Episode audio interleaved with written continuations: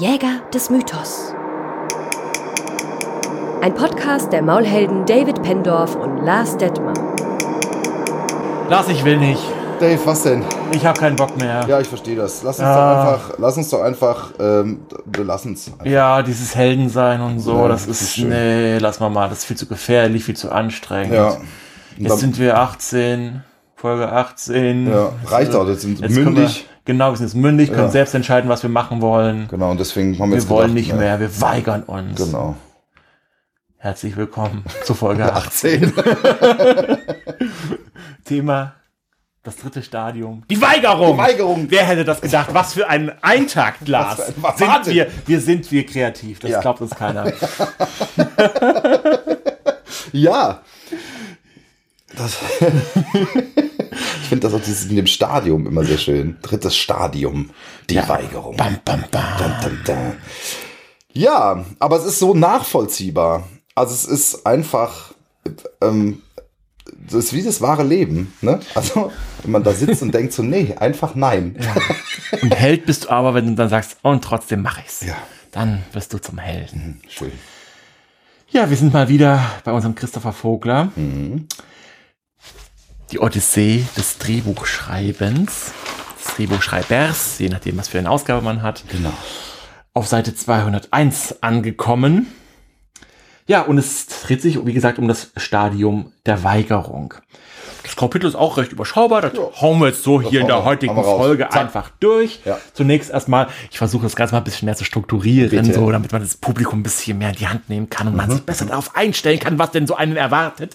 Genau, also, zunächst erstmal versuchen wir ein bisschen allgemein über die Weigerung zu reden, was für eine Funktion das hat. Und dann hat Herr Vogler mal wieder eine Typologie von verschiedenen Möglichkeiten, wie eine solche Weigerung in einer Heldenreise konkret aussehen könnte. Uns äh, ja serviert auf einem äh, schwarz-weißen Tablett. Tablett. Sehr schönes Bild. Äh, In meinem Fall. Ja. Vorrangig. Ich sitze hier nämlich mit meinem iPad. Danke, Herr Vogler. Nein, Quatsch. und Stevie. Genau. ja, Ja, also das ist mal wieder so ein Kapitel, wo ich dachte so, das kann man gut greifen, das kann man, das hat eine klare Funktion, eine klare Absicht äh, und das kriegen wir gut heruntergebrochen und greifbar vermittelt. Lars, Ja.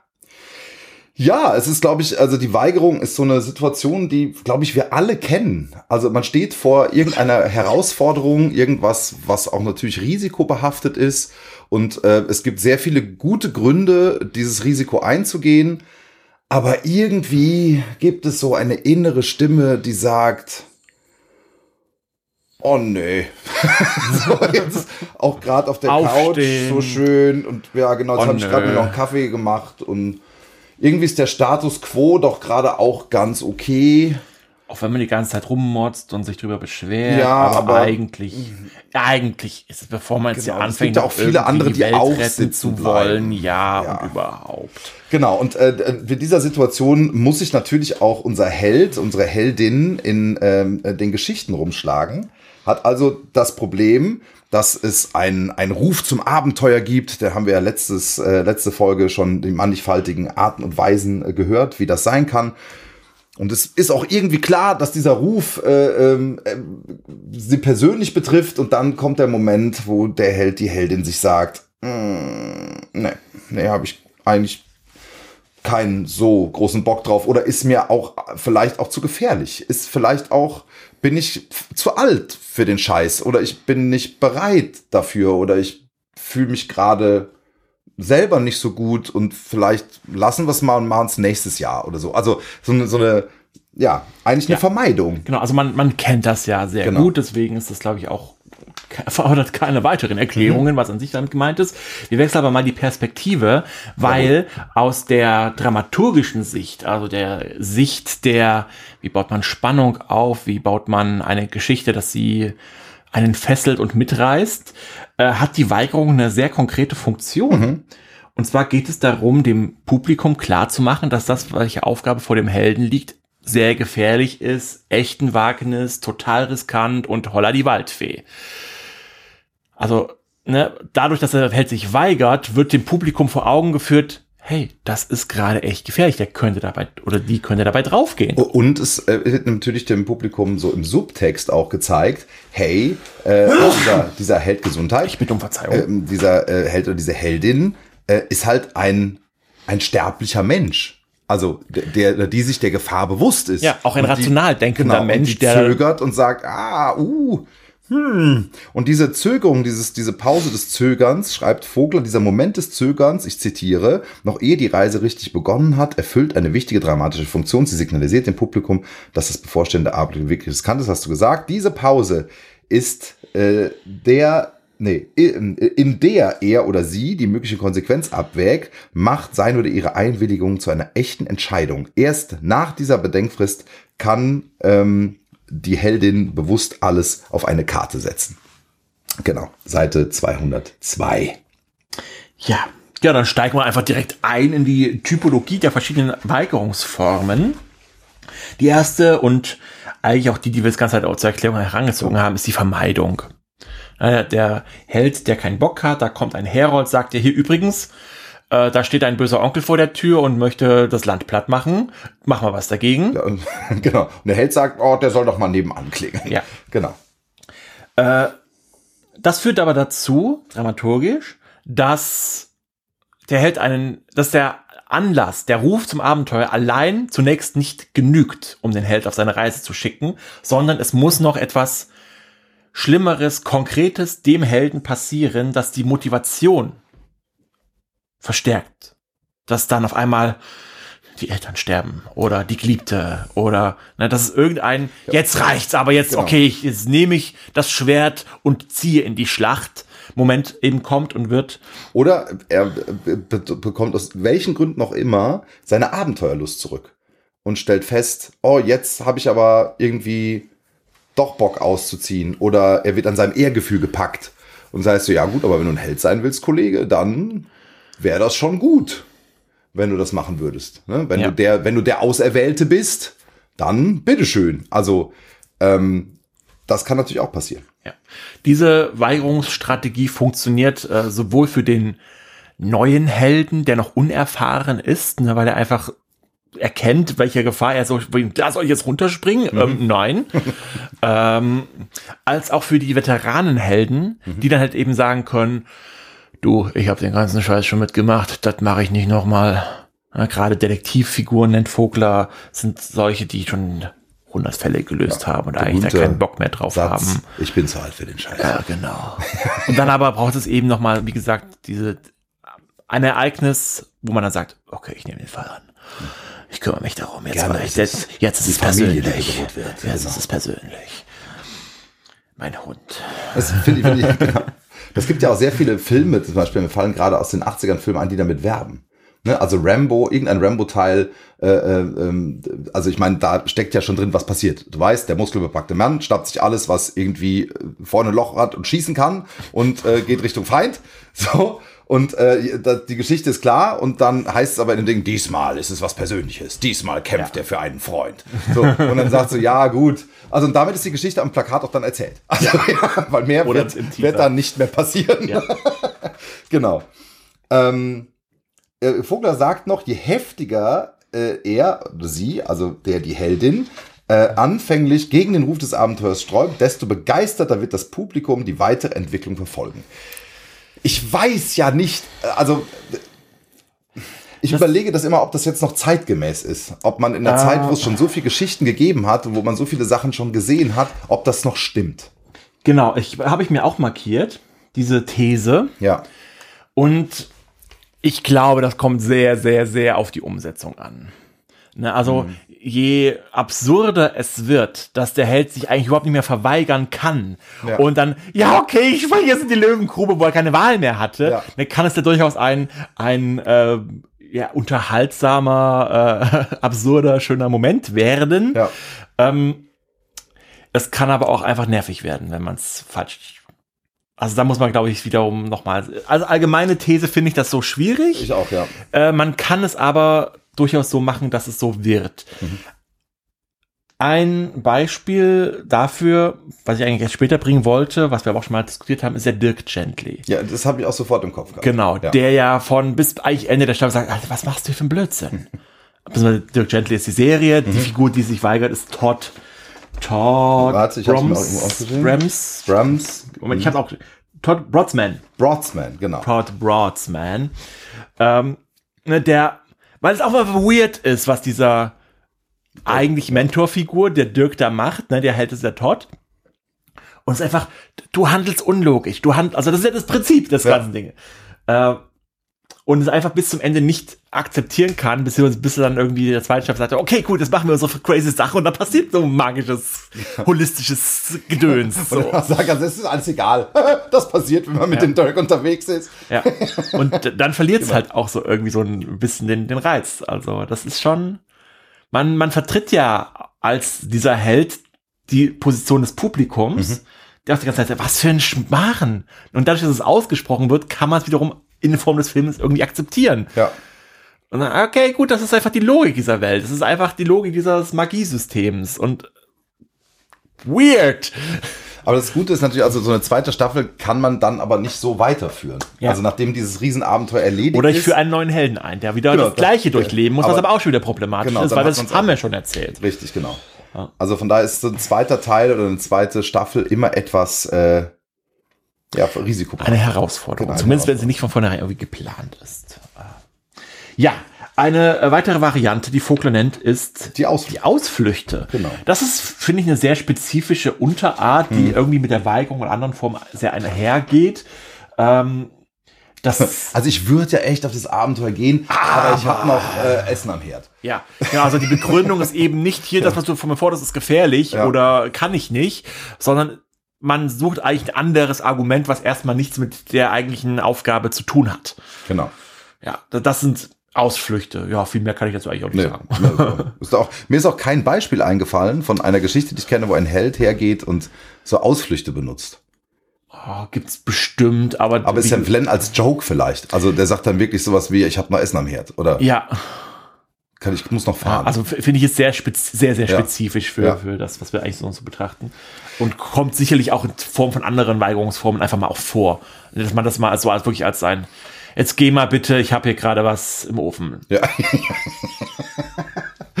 also eigentlich ist das schon witzig. das ist schon für einen, Schwarzenegger-Film. So. Ja, Ja. Das nächste ist äh, äh, eine beharrliche Weigerung endet tragisch. dam, dam, dam. Dam, dam, dam. Ja, da habe ich echt überlegt, hier wird das Bibelbeispiel äh, ähm, von äh, Lots Weib beschrieben, die zur Salzsäule erstarrt, weil sie sich, weil sie zurückblickt, anstatt wie der Held nach vorne zu schauen. Also die Weigerung, ihre Vergangenheit hinter sich zu lassen, führt in die Katastrophe der Bestrafung. Finde ich auch ein bisschen meh. Also, ich finde es schwierig. Wir sind ja eigentlich mit diesem Stadium an einem sehr konkreten Punkt Genau. im Laufe der Geschichte. So wie es Vogler erklärt, äh, weiß ich nicht, ob man das äh, für so ein Stadium äh, als so ein Stadium beschreiben kann oder sehen kann. Weil Oder es ob ist es ja am einfach Ende ein, auch, ne? ein Prinzip, genau, es ist eher dann am Ende auch, Ja. beziehungsweise zieht sich halt durch und folgt mit einer Strafe, weil man eben nicht die Lehren der Götter in sich aufgenommen hat oder was auch immer. Ähm, ich verstehe, was er, er meint und beschreibt, aber es, ich fühle es im Rahmen einer Heldenreisegeschichte irgendwie so ein bisschen merkwürdig. Also ich an. kenne dieses Prinzip nur aus zum Beispiel ganz wenigen Videospielen, wo es die Möglichkeit gibt, ähm, es gibt zum Beispiel, jetzt muss ich ganz kurz überlegen, genau, in Kingdom Come Deliverance. Ich weiß nicht, ob ihr das gespielt habt. Das ist quasi ein, eine Art Mittelalter-Simulator, also ein, ein äh, Videospiel, was im Mittelalter spielt, was aber überhaupt kein Fantasy beinhaltet, sondern es geht tatsächlich um eine wohl relativ gut recherchierte böhmische äh, äh, Gegend. Ähm, und da passieren Dinge. Und da gibt's ganz am Anfang äh, gibt's die Möglichkeit, dass die Figur ins Gefängnis kommt.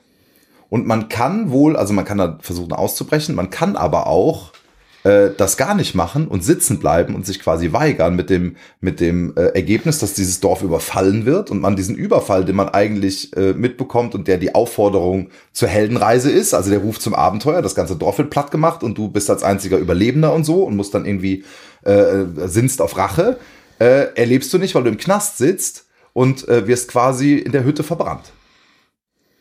Also, das ist zwar keine direkte Weigerung, äh, vielleicht, weil der Knast ja noch ein bisschen über ist, aber das, das endet dann das Spiel. Also dann mhm. hast du halt nach zehn Minuten äh, das Spielende erreicht mit dem Tod deiner Figur. Ja. Weil du dann auch nicht ausbrechen wolltest, sondern gesagt, mal gucken, was passiert.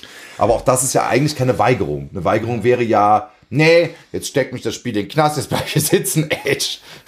aber es gibt, glaube ich, auch Spiele, wo die so schnell enden können, weil man, äh, ja, einfach seine Figur sagt so, nö, da gehe ich nicht weiter oder den Weg, den mir das Spiel vorgeben will, mache ich einfach nicht. Also da kann ich mir das noch vorstellen. Als mhm. kleinen Witz der Storyteller ja. zu sagen, so, ey, boah, wir ja, also, zwingen dich jetzt aber schon. Vogler schreibt ja, dass, dass die beharrliche Weigerung tragisch ein Motiv ist, was vor allem auf tragische Helden genau. äh, zutrifft. Das heißt, wenn man andersrum denkt und so mal so überlegt, welche Helden, welche Hauptfiguren, wenn man die jetzt mal vereinfacht als Helden mhm. äh, darstellen würde, sterben denn am Ende. Und dann bin ich bei Romeo Julia, Shakespeare, ja, ja. Äh, dann bin ich vielleicht auch irgendwie ein Midsommar fällt mir ein, wo ja auch der, der Typ, wobei man auch argumentieren kann, vielleicht ist die Frau eher die Hauptfigur, äh, stirbt und dann kann man wiederum mit Hinblick darauf sich fragen, was hat sich denn diese Figur geweigert zu lernen? Welche Erkenntnis wollten sie denn nicht annehmen, weswegen sie aus der Logik der Geschichte heraus ähm, und ist sie die Heldenfigur? Verdammenswert ne? waren. Also oft sind es ja die Figuren links und rechts naja, also gut, bei dem Hamlet oder ja, bei Julian Romeo ja, auch stimmt, ist, ne? Also das kann man auch sagen. Ja. Ist es ein bisschen schwierig in der konkreten Situation zu gucken. Ich inszeniere es ja gerade, deswegen kenne ich mich gerade sehr gut mit diesem Stück aus. Ähm, aber äh, na, weil man guckt, was haben die tatsächlich für Handlungsmöglichkeiten. Ja, ist halt einfach nichts zu tun. Das wäre so ein Ding, was einfach eine blöde Idee ist von vornherein, ja. diese Heirat. Ähm, und dann sagt eigentlich jede Figur ständig, hey, diese schnelle Liebe, dieses blitzartige, aufflammende Gelüst ähm, ist nicht gut. Mhm. Der wahre Wert ist die lang andauernde, langsam brennende Liebe. So mhm. sagt, mehr, wird ihnen mehrfach gesagt. Ja. Und die da tun das so ab. Aber so ganz funktioniert die Logik nicht, weil das ja nicht der Grund ist, warum sie am Ende sterben. Aber vielleicht dann doch irgendwie schon. Ja, also ja. kann man sich okay, ja, ja also mhm. ähm, ist halt nach wie vor die Frage, das, was ich ursprünglich meinte, funktioniert das immer noch dann als eine Prinzip Heldenreise oder ist das eigentlich was anderes, was man irgendwie anders beschreiben könnte und versucht man da auf Krampf irgendwie gerade diese Heldenreise auf alle Geschichten überzustülpen, ohne dass es mhm. irgendwie fruchtbar ist. Das ist eher so gerade mein Gefühl. Ah, okay, ja. Ähm, ja, gehen wir einfach weiter. Genau. Äh, widersprüchliche Aufforderungen gibt es noch. das, das ist mir auch, finde ich, witzig. Ja. Und ist mir nichts allzu eingefallen. Mir auch nicht. Aber äh, finde ich eigentlich gut. Weil die Grundsituation ist, du bist ein Held mhm. Und jetzt bekommst du nicht einen Ruf zum Abenteuer, sondern zwei, nö, ach, lass drei sein, ach, lass es fünf sein. Ja. So, auf einmal hast du so einen Arsch voll Arbeit und du weißt gar nicht, was du zuerst tun sollst und bist ja, verhindert. Genau. Also, äh. genau. also jedes, äh, jeder, jeder Aufruf ist halt der Aufruf zu einem neuen und einem anderen Abenteuer. Also es ist nicht fünf Aufrufe zum gleichen, sondern mhm. äh, ja, es ist, äh, da muss ich sehr, sehr an meine Pen and Paper Runden denken, mhm. weil ich mache sehr, sehr gern so, dass ich den Heldengruppen, meinen Mitspielenden, nicht eine Quest gebe, sondern fünf auf einmal und sie sich entscheiden müssen, was mache ich jetzt. Und es hat natürlich dafür, was ich an, was ich nicht mache oder was ich später mache, hat natürlich eine Folge. Mhm. Hat natürlich ein, ja, aber da brennt halt einfach weiter und das wird, macht das Problem größer. Das, ne, also das, das ist auch eine, eine Rollenspielmechanik, ne? Total, also, ja. Ne, die auch in, äh, sowohl in, in Tischrollenspielen wie auch in Videospielen alleine schon durch ja. die, äh, das Questlog, also ähm, irgendwie mhm. äh, zutage tritt, wobei bei Videospielen es halt oft so ist, dass es keine Relevanz hat, in welcher Reihenfolge man es macht, weil dann brennt zwar die Hütte weiter, aber das Spiel checkt dann, okay, wir tun jetzt mal ja. so, als wenn du es direkt gemacht hättest. Am, am schönsten finde ich gerade bei Computerspielen diese Situation, wenn dir vermittelt wird, oh Gott, das Haus brennt, du musst sofort da raus oder, oder es ist irgendwas total, was auf Genau. Tempo inszeniert ist. Und dann kannst du aber einfach jede Ecke nochmal looten und auch findest da noch einen Gegenstand. Und Ja, genau. ah ja, komm, drehen wir da nochmal eine Runde, wo du dann einfach merkst, so, diese, diese Zeitdruck, den es mir gerade suggeriert. Es gibt Situationen, wo es ihn gibt, ne? Also äh, definitiv in Spielen. Ähm, aber oftmals ist es einfach gar nicht so. Ne? Und du musst sofort, ruft, ein- ruft einen NPC an, du musst sofort herkommen, hier ist, ich denke gerade an, an Cyber, äh, Ja, ja, ich habe genau, hab genau wo, daran ich wo Panem anruft Ja. und sagt, hier, du musst sofort herkommen, wir haben hier ein Problem. Und ich so, ja, morgen mal. Oder Ja, genau, so, ich habe gesagt, ich bin aber gerade noch in einer völlig anderen Questreihe, das gefällt mir gerade ganz gut, ich mache die erstmal zu Ende ja. und Und es hat einfach keine Bedeutung. der ruft und, schon wieder an. und das ist natürlich auch schwierig zu handeln für Ja. ein narrativ vorgeschriebenes Computerspiel. Ja. Aber das ist eben genau der Vorteil, weswegen ich Pen and Paper Rollenspiele so liebe. Mhm. Na, ich kann mich darauf anpassen. Ja, Um es mal ein bisschen konkret zu machen, äh, es ist immer schwierig, solche Situationen nachzuerzählen, Mhm. aber zum Beispiel wussten von, von einer der ersten Spielrunden an meine Spieler, okay, es wird in 16 Tagen, was in Rollenspiele und unserer Art, wie wir spielen, eine Ewigkeit ist. Es wird in 16 Tagen, das war de facto anderthalb Jahre später, Mhm. in der Echtwelt, anderthalb Jahre Spielzeit später, wird es ein Fest geben. Ein großes Fest. Und es war irgendwie von vornherein klar, da wird irgendwas passieren. Das hat, das hat so viele Ecken und Enden, wo man denkt so, oh, das kann, das kann nur explodieren, dieses Fest. Das ist eine riesige Katastrophe. Und abhängig von dem halt, was sie herausgefunden haben, was sie äh, verhindern konnten, was sie äh, oder was sie selbst auch veranstaltet haben, initiiert haben, hat er das Einfluss auf das, wie dieses Fest verläuft. Und das war halt super, super schön. Und das war auch die, die eine der, der größten Eventrunden, die wir bisher hatten, äh, wo wir dann dieses, dieses eigentliche Fest und dann was, oh Gott, und nein, und wir hätten das und warum machen die das nicht? Und ah! äh, ja, das war eine, ein wunderschönes äh, Rollenspielerlebnis. ja, wenn ihr also mal Dungeons and Dragons spielen wollt, meldet euch bitte. ich muss mich dafür inzwischen bezahlen lassen. Ich habe einfach keine Zeit mehr dafür. Ja, es ist, es ist leider wirklich so, jetzt wo Corona und die Pandemie zu Ende geht, äh, was natürlich auch so, so definitiv gut ist, ja, kehrt man in so ein normales Leben zurück und es wird immer, immer schwieriger, mal Zeiten, auch bei mir selber Zeiten zu finden, wo man ah, wieder Zeit zum Spielen hat. Und ich vermisse es bereits sehr. Okay, positive Weigerung, Lars. Wir kommen zu den positiven Weigerungen. Sonst weine ich. Genau. Also, ich zitiere nochmal. Es gibt auch Sonderfälle, in denen gerade die Weigerung einen klugen und positiven Zug des Helden ausmacht. Wenn es sich um eine Verführung zum Bösen oder einen Ruf ins Verderben handelt, dann zeugt eine Weigerung vom Verstand des Helden. Beispiel war, die drei kleinen Schweinchen sind eben schlau, dem bösen Wolf nicht zu gehorchen und die Tür verschlossen zu halten. Ja, äh, gleiches Argument wie bei Ja. der bei Sache davor. Ja. Äh, ich weiß nicht, ob da versucht wird, die Heldenreiseprinzip auf Geschichten Auf alles anzuwenden, wo es anzuwenden, einfach nicht funktioniert. Genau. Auch hier verstehe ich, was er meint. Und mir, ähm, auch wenn mir keine konkreten Geschichten oder Filme einfallen, wo es so ist, kann ich mir vorstellen, dass das ein Modus ist, der durchaus spannend sein könnte Mhm. für eine Weigerung. Weil, Beispiel, äh, oftmals gibt es ja eine große Prüfung, die dann der Held bestehen oder ablegen muss, die aber, die ihn initiiert, äh, zum Erwachsensein einführt oder was auch immer. Und es kann ja genau ein Charakterzug sein des Helden. Unser ganzer Stamm hat immer dieses Babyopfer vollbracht und du musst es auch tun. Und dann sagt der Held, nein, ich werde es nicht tun. Und trotzdem bin ich ein vollwertiges Mitglied dieses Stammes. Wodurch er, sie sich als als, als Alleinstellungsmerkmal eben hervortut. Ja. Durch eine positive Weigerung, diese schlimme Tat eben nicht zu tun und so halt seine Heldenreise beginnt. Also, das finde ich ein spannender Modus, wo mir, wo ich durchaus äh, Ideen zu habe. Allerdings das Beispiel, was er hier anbringt, ist, wo dass ich denke so, mm, nee. Ist, äh, genau, weil die drei kleinen Schweinchen, ja, weiß ich auch nicht. Also, ob das die Helden der Geschichte ist, äh, lass uns sagen, aber ja. Das ist so, so ein bisschen, wohin im Hintergrund, hinter dem positive Weigerung in Klammern stehen könnte, der Vollständigkeit halber. Erwähne ich das mal auch noch. Ja, aber wie, wie gesagt, also das ist eine Weigerungsform, die ich, wo, wo ich produktiv drüber nachdenken kann, die mich inspiriert und wo ich denke, so, oh ja, das könnte spannend sein. Ja, also bewusst, auch gerade in, in äh, Pen and Paper Runden ist es natürlich so, das wird jetzt von dir verlangt. Willst du das wirklich tun? Hä? Willst du das wirklich tun? Kann man natürlich dann auch schön. Du musst nackt mit einem Zahnstocher gegen diesen Drachen kämpfen. Genau. Es gibt ja ganze Videospiele, die darauf basieren. Ja, oder, oder, ne, begegnen, begegnen den Mörder-Hobos einfach mit ihrer Möglichkeit. Das kommt ja super oft, kommen Leute so, "Ah, ich will so einen Haudegen spielen, so einen, der eiskalt ist und Alleingänger und alles mit der Kanone löst und regelt. Und dann gebe ich den halt mal auch möglichst halt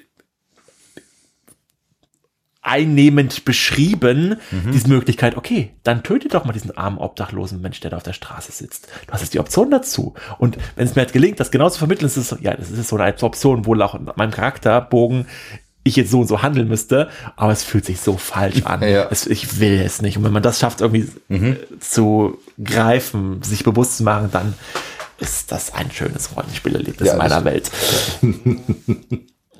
Aber man dann auch fragen kann, ne? ist, ist das wirklich der Charakter, den du spielen möchtest? Das sind auf zwei Ebenen direkt. Ja. Genau. So, jetzt kommt wieder ein merkwürdiger Abspann, äh, Ja. Absch Absch Abschweifung von Herrn Vogler. Der Künstler als Held. Was? Ja, da habe ich auch gedacht, okay. Ja, Jetzt, jetzt wollte er sich selbst ins Rampenlicht stellen. ja, genau. Und äh, auch ein Klischee, äh, finde ich, von einem Künstler.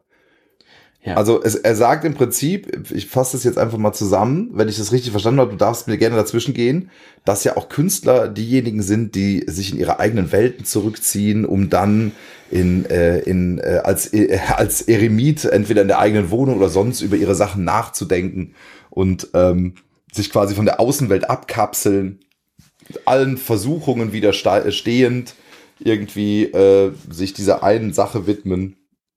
Ähm, um dem, äh, äh, genau, um nur einer Aufforderung zum künstlerischen Selbstausdruck nachzukommen.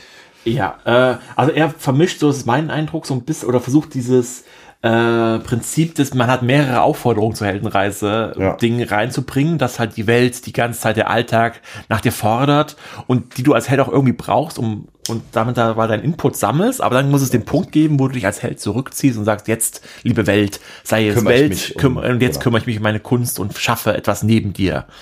Ähm, ich verstehe nicht so richtig, was es hier drin zu suchen hat. also das ist Aber genau, du hast es ganz gut zusammen. Es, geht darum, genau, du bist jetzt äh, als Ja.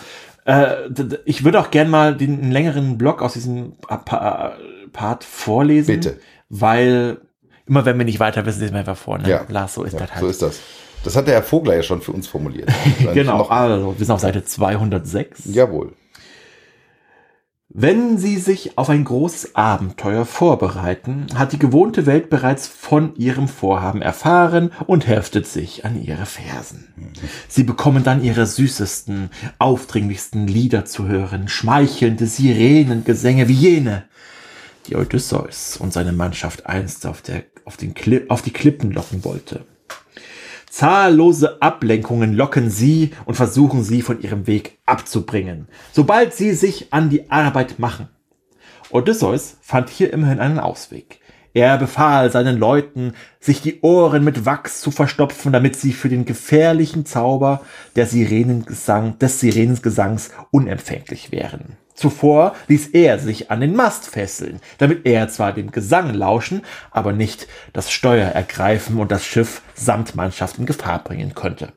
Künstler befinden sich gelegentlich in der gleichen Situation wie der an den Mast gefesselten Odysseus. Ja, Lars. Sie saugen mit allen Sinnen den Gesang des Lebens in sich auf und sind dabei aus freien Stücken an den Mast des Schiffs ihrer Kunst gefesselt. Sie verweigern sich der machtvollen Aufforderungen der Welt, damit sie der Aufforderung zu künstlerischem Ausdruck nachkommen So, können. so sehen wir das gerne, ne? Also Ja. so sehen äh, wir Künstler uns gerne und so werden wir natürlich auch gerne Ja, gesehen. wir opfern uns auf und schau, welch Märtyrium wir auf uns nehmen, damit wir endlich Ja, der Welt Kunst bringen können. Genau, und was für, was für, was für kathartische Situationen wir uns aussetzen äh, und wie, wie, wie, wie intelligenter wir sind als alle anderen, äh, äh, dass wir als äh, am Ende dieses Prozesses äh, dem einfachen Volk unsere große Kunst äh, zeigen können, damit sie sich in unserem Lichte sonnen. Ja, genau, also das ist eigentlich genau das, das der Pathos, der ja zu diesem Elfen, Elfenbeinturm führt, zu diesem Kunst, das auf ein Podest gehoben wird Ja. oder äh, dass man halt meint, da Kunst, das kann nicht, da kann der gemeine Bürger nichts mit anfangen, sondern also dass man auch selbst sagt, ah, das, damit kann ich nicht anfangen, verstehe Ja. ich nicht, ich bin Ja. da zu dumm für. Also das Genau. ist, finde ich, aus heutiger Sicht oder aus unserer Sicht zumindest echt ein, ein Habitus, den wir doch beide sehr ablehnen, Ja. legen, lehnen. Deswegen gehen wir auf einfach weiter. Bitte. Das ist wirklich ganz, ganz furchtbar. Okay. Ähm, jetzt gibt's natürlich noch den Helden. Der kriegt den Aufruf und sagt, okay, let's go. Kein Problem. Der bereitwillige Held. Genau, jetzt wird sich, äh, äh, wo ist das Problem? Wo ist der Bösewicht? Äh, los geht's. Ich packe meine Kettensäge und meine doppelläufige Schrotflinte ein. und dann gibt's Packe mir meine Hand ab. Genau, dann Okay. gibt's Fratzengeballer. Äh, ja. Genau. Aus Ähm, dramaturgischer Sicht haben wir ein Problem dann.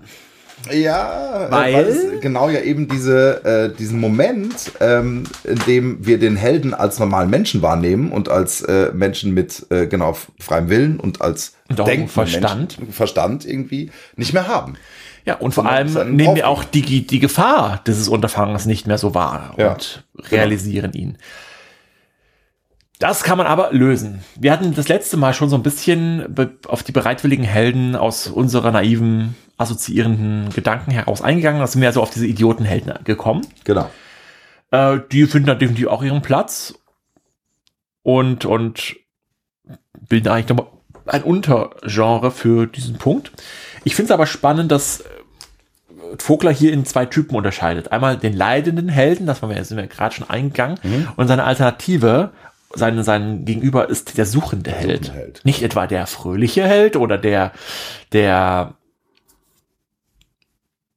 Gleichgültige, was ist das Gegenteil von Leiden?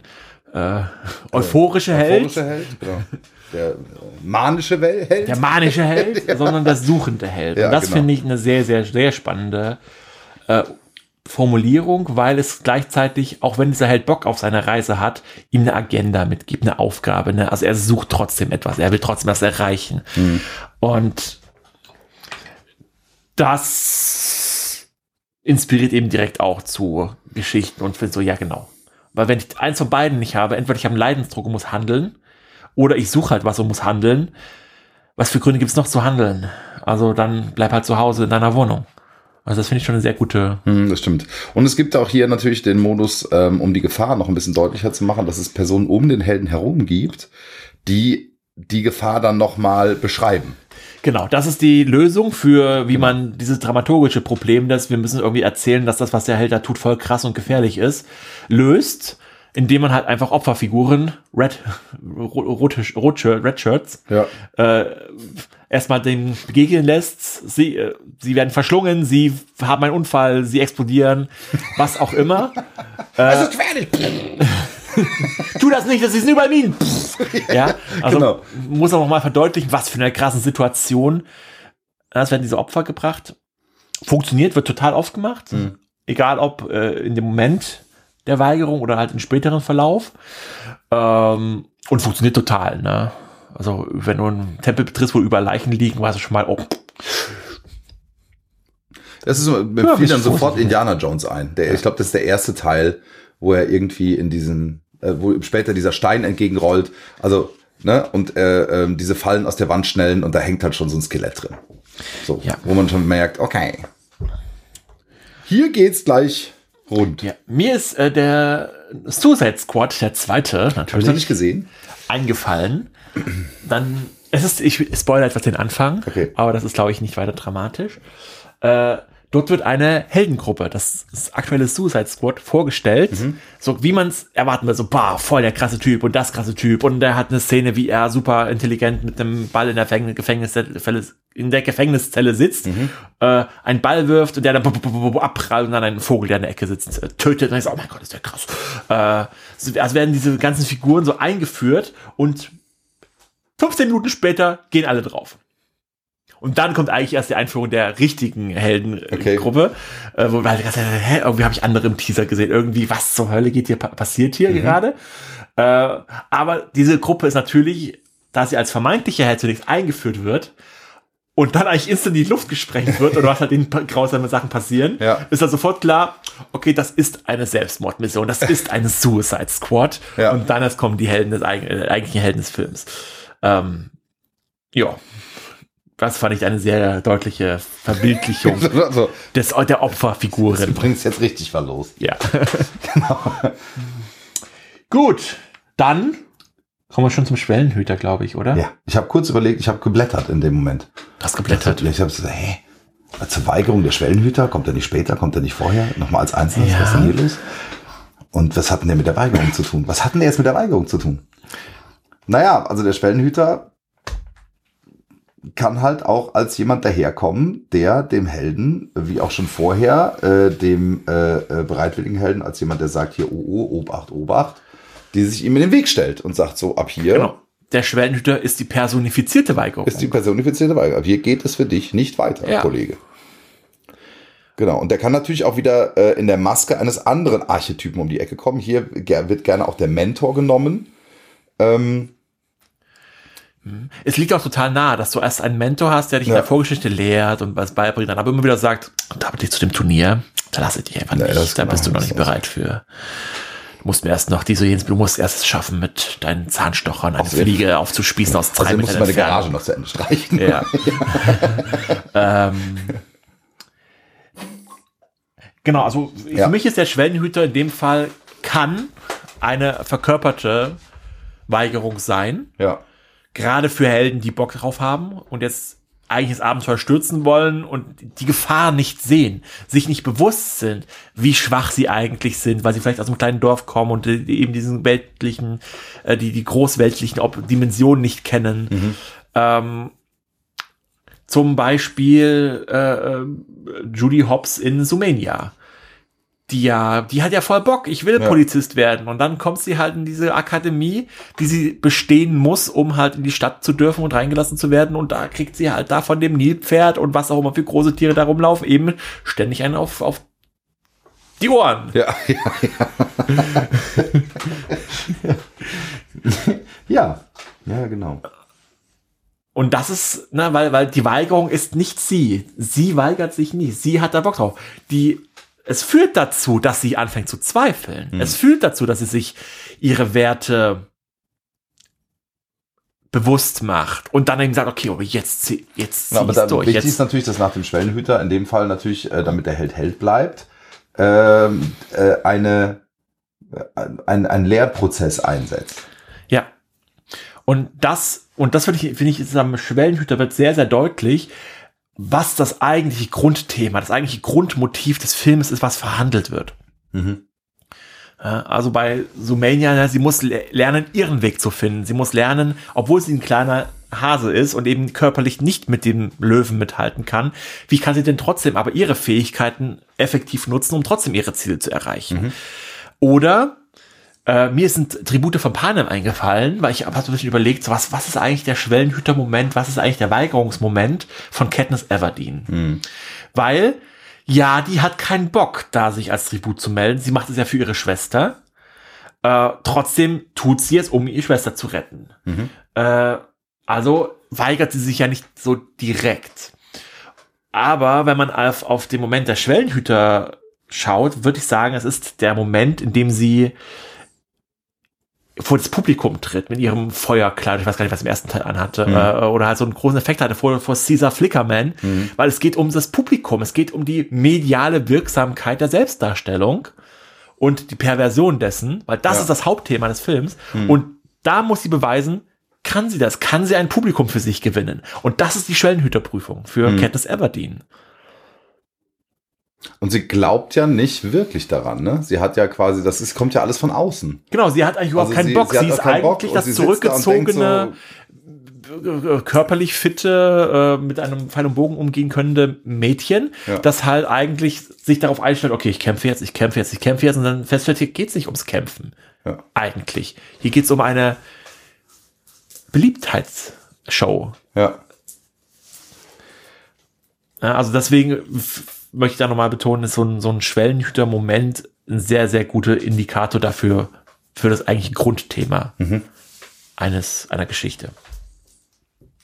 Ja. Ja. Ansonsten würde ich hier, finde ich hier nichts groß Neues. Also er hat Nee. natürlich wieder viele, viele Beispiele, an denen es versucht zu verdeutlichen. Aber auch das, finde ich, kann man, hat man, hat man begriffen, glaube ich, jetzt. Genau. das, oder? Jetzt kommt eine, äh, ein, eine letzte, ja, wo ich mich auch gefragt habe, inwiefern das eine Weigerung ist, weil eigentlich ist das fast schon das Gegenteil. Ja. Also, weil es geht ja um die verbotene Tür. Die verbotene Tür. Ähm, und äh, die verbotene Tür ist, also ich würde das als Schwellenhüter noch ansehen. Also als, als, als verboten, als die Büchse der Pandora, die nicht zu öffnen ist, als das, wo überall Danger steht, Kilometer davor stehen schon Schilder, hier nicht hingehen, sonst äh, fliegt hier gleich alles in die Luft. Und ähm, aber jedem ist doch klar, wenn ich so eine Sache einführe, wenn ich in einem Film den, den Tresor zeige, wenn ich äh, die Tür zeige, die immer verschlossen ist, dann zeige ich die doch nur aus einem einzigen Grund. Nämlich, weil irgendwann diese Tür geöffnet wird. Also eigentlich ist das ja schon mit das Ziel. Und das, was diese Tür kann, ist eben nicht nur das Ziel sein, sondern die kann der Weg ins Abenteuer sein. Der, die kann das sein, was das Ganze ins Rollen bringt. So. Aber die, die geschlossene Tür an sich ist ja keine Weigerung, sondern die ist von außen verschlossen. Oder? Äh, doch, finde ich total. Also ich habe mit der verbotenen Tür überhaupt gar kein Problem, das Okay. als ein Stadium der Weigerung anzuerkennen. Okay. Du darfst halt bei Weigerung nicht an die psychologische Weigerung des Helden nur denken, sondern in der dramaturgischen Funktion. Und die dramaturgische Funktion, wie gesagt, ist dem Publikum bewusst zu machen, hier beginnt was krasses, hier beginnt was anderes, hier beginnt eine andere Welt. Und das, Aber das ist doch eher die Schwelle. ja, Ne? Genau. Und Ja. du bist so lange in der normalen Welt, wie du diese Schwelle nicht überschreitest, wie du dieses, wie du nicht zum Helden wirst, wie du nicht die Aufgabe Mhm. annimmst, wie du dich weigerst, diese Tür zu öffnen. Nehmen wir äh, äh, äh, äh, äh, hier Adam und Eva. Ja. Ja, hier, dieser Apfel Apfel, da. ja. Pfui. Du darfst so lange in deiner gewohnten Welt leben, in dieser schönen, in dem Paradies, was ich dir bereitet habe, nur diesen Apfel bitte nicht. Und wir sind so lange in der gewohnten Welt, wie diese Schwelle nicht übertreten wird. Solange weigern wir uns oder haben uns geweigert, das Verbot zu überschreiten.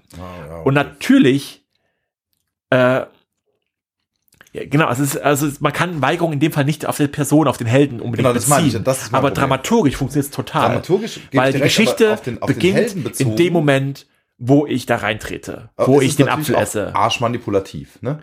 Also am dicken Ende äh, ist es ja so, dass die Neugier äh, ja auch eine Sache ist, die den Helden aus, ausmacht. Ja. Dass das Neues kennenlernen wollen. Genau, also das, das schreibt Vogler auch, dass sie ja die so eine verbotene Tür ja quasi das der Inbegriff der menschlichen Natur, der Neugier und Ja. des, des Forscherdrangs halt ist.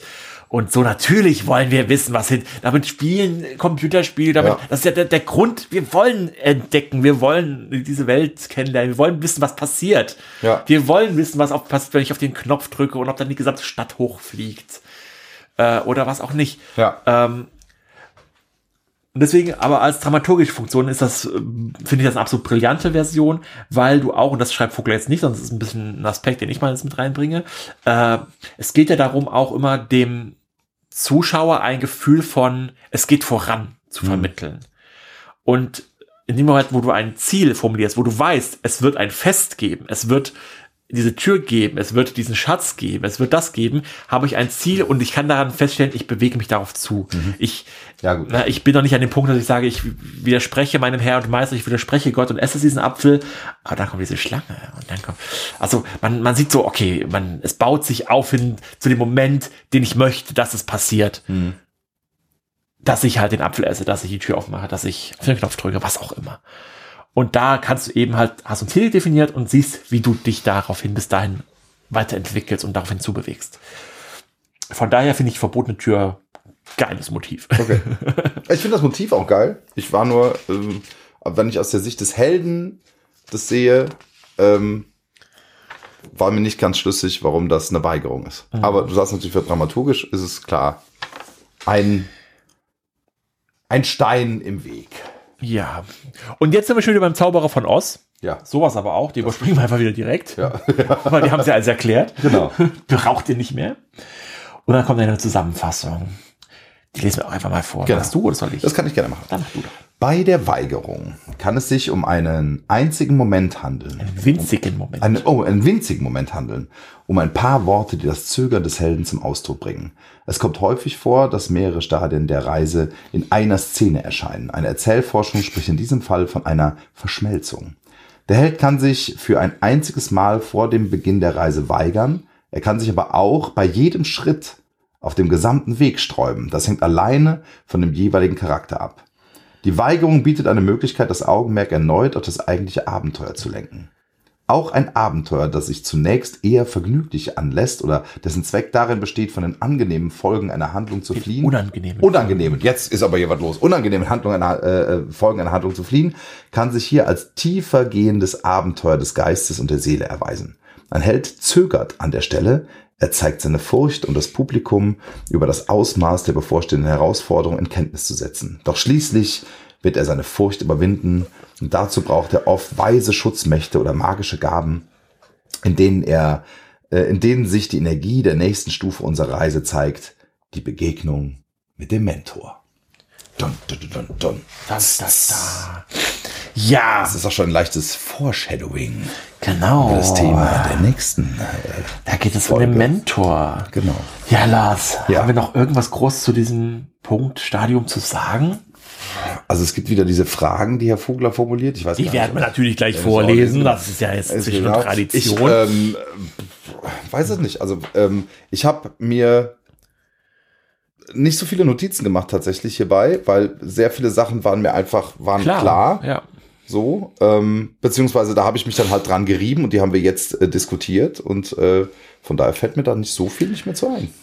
Gut, dann würde ich sagen, lesen wir gleich noch das Ding vor und dann einfach mal haben wir jetzt mal einen, kurzen Rekord gebrochen heute. Kür- Kürzeste Fo- Folge. Genau, wir weigern uns nämlich was Kürzeste Längeres zu machen. Podcast-Folge ever. Genau, wir weigern uns. uns nämlich was Längeres zu machen. Okay, Fragen zur Reise. Jawohl. Erstens. Wie sieht die Weigerung des Helden in eine verhängnisvolle Affäre, Pretty Woman oder eine Klasse für sich aus? Sind Weigerung oder Zögern notwendige Stadien jeder Geschichte? Sind sie für jeden Helden notwendig? Zweitens. Wovor fürchten sich die Helden ihrer Geschichte? Was davon ist falsche Furcht oder Paranoia? Wovor fürchten sie sich wirklich? Worin kommt die Furcht zum Ausdruck? Drittens.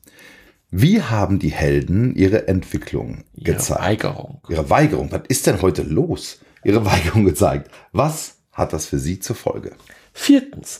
Falls es sich bei ihren Protagonisten um bereitwillige Helden handelt, gibt es andere Figuren, die dem Publikum die Gefahren des Abenteuers vor Auge führen? Fünftens. Haben Sie schon einmal einen Ruf zum Abenteuer abgelehnt? Wie würde Ihr Leben heute wohl aussehen, wenn Sie sich damals nicht geweigert hätten? Sechstens. Haben Sie sich schon einmal auf einen Ruf zum Abenteuer eingelassen und hinterher gewünscht, Sie hätten es nicht getan? Ja, Lars. Herr Vogler kann es nicht lassen, sonst zieht es wieder auf die persönliche Lebenssituation. Genau. Das war ja so eine These, die ich ganz am Anfang bei unserer ersten Folge, glaube ich, mal aufgestellt habe, ob man äh, das eigene Leben, wenn man das als Heldenreise begreift, nachdem man die äh, äh, Struktur der Heldenreise von den Vogler verstanden hat, äh, entsprechend anpasst. Wür- Würdest du inzwischen sagen, macht die Heldenreise dein Leben besser, Lars? Jetzt, wo du dich als Held siehst. Boah, ich weiß es nicht. Ich glaube, das ist die richtigste Antwort. Eigentlich Nein. irgendwie, irgendwie nein. Nein. Also, schwierig, Ja, ja. schwierig, schwierig. Ja. Gut, mit diesen Worten bedanken wir uns fürs Zuhören Jawohl. und schaltet auch das nächste Mal wieder ein. Wenn es heißt.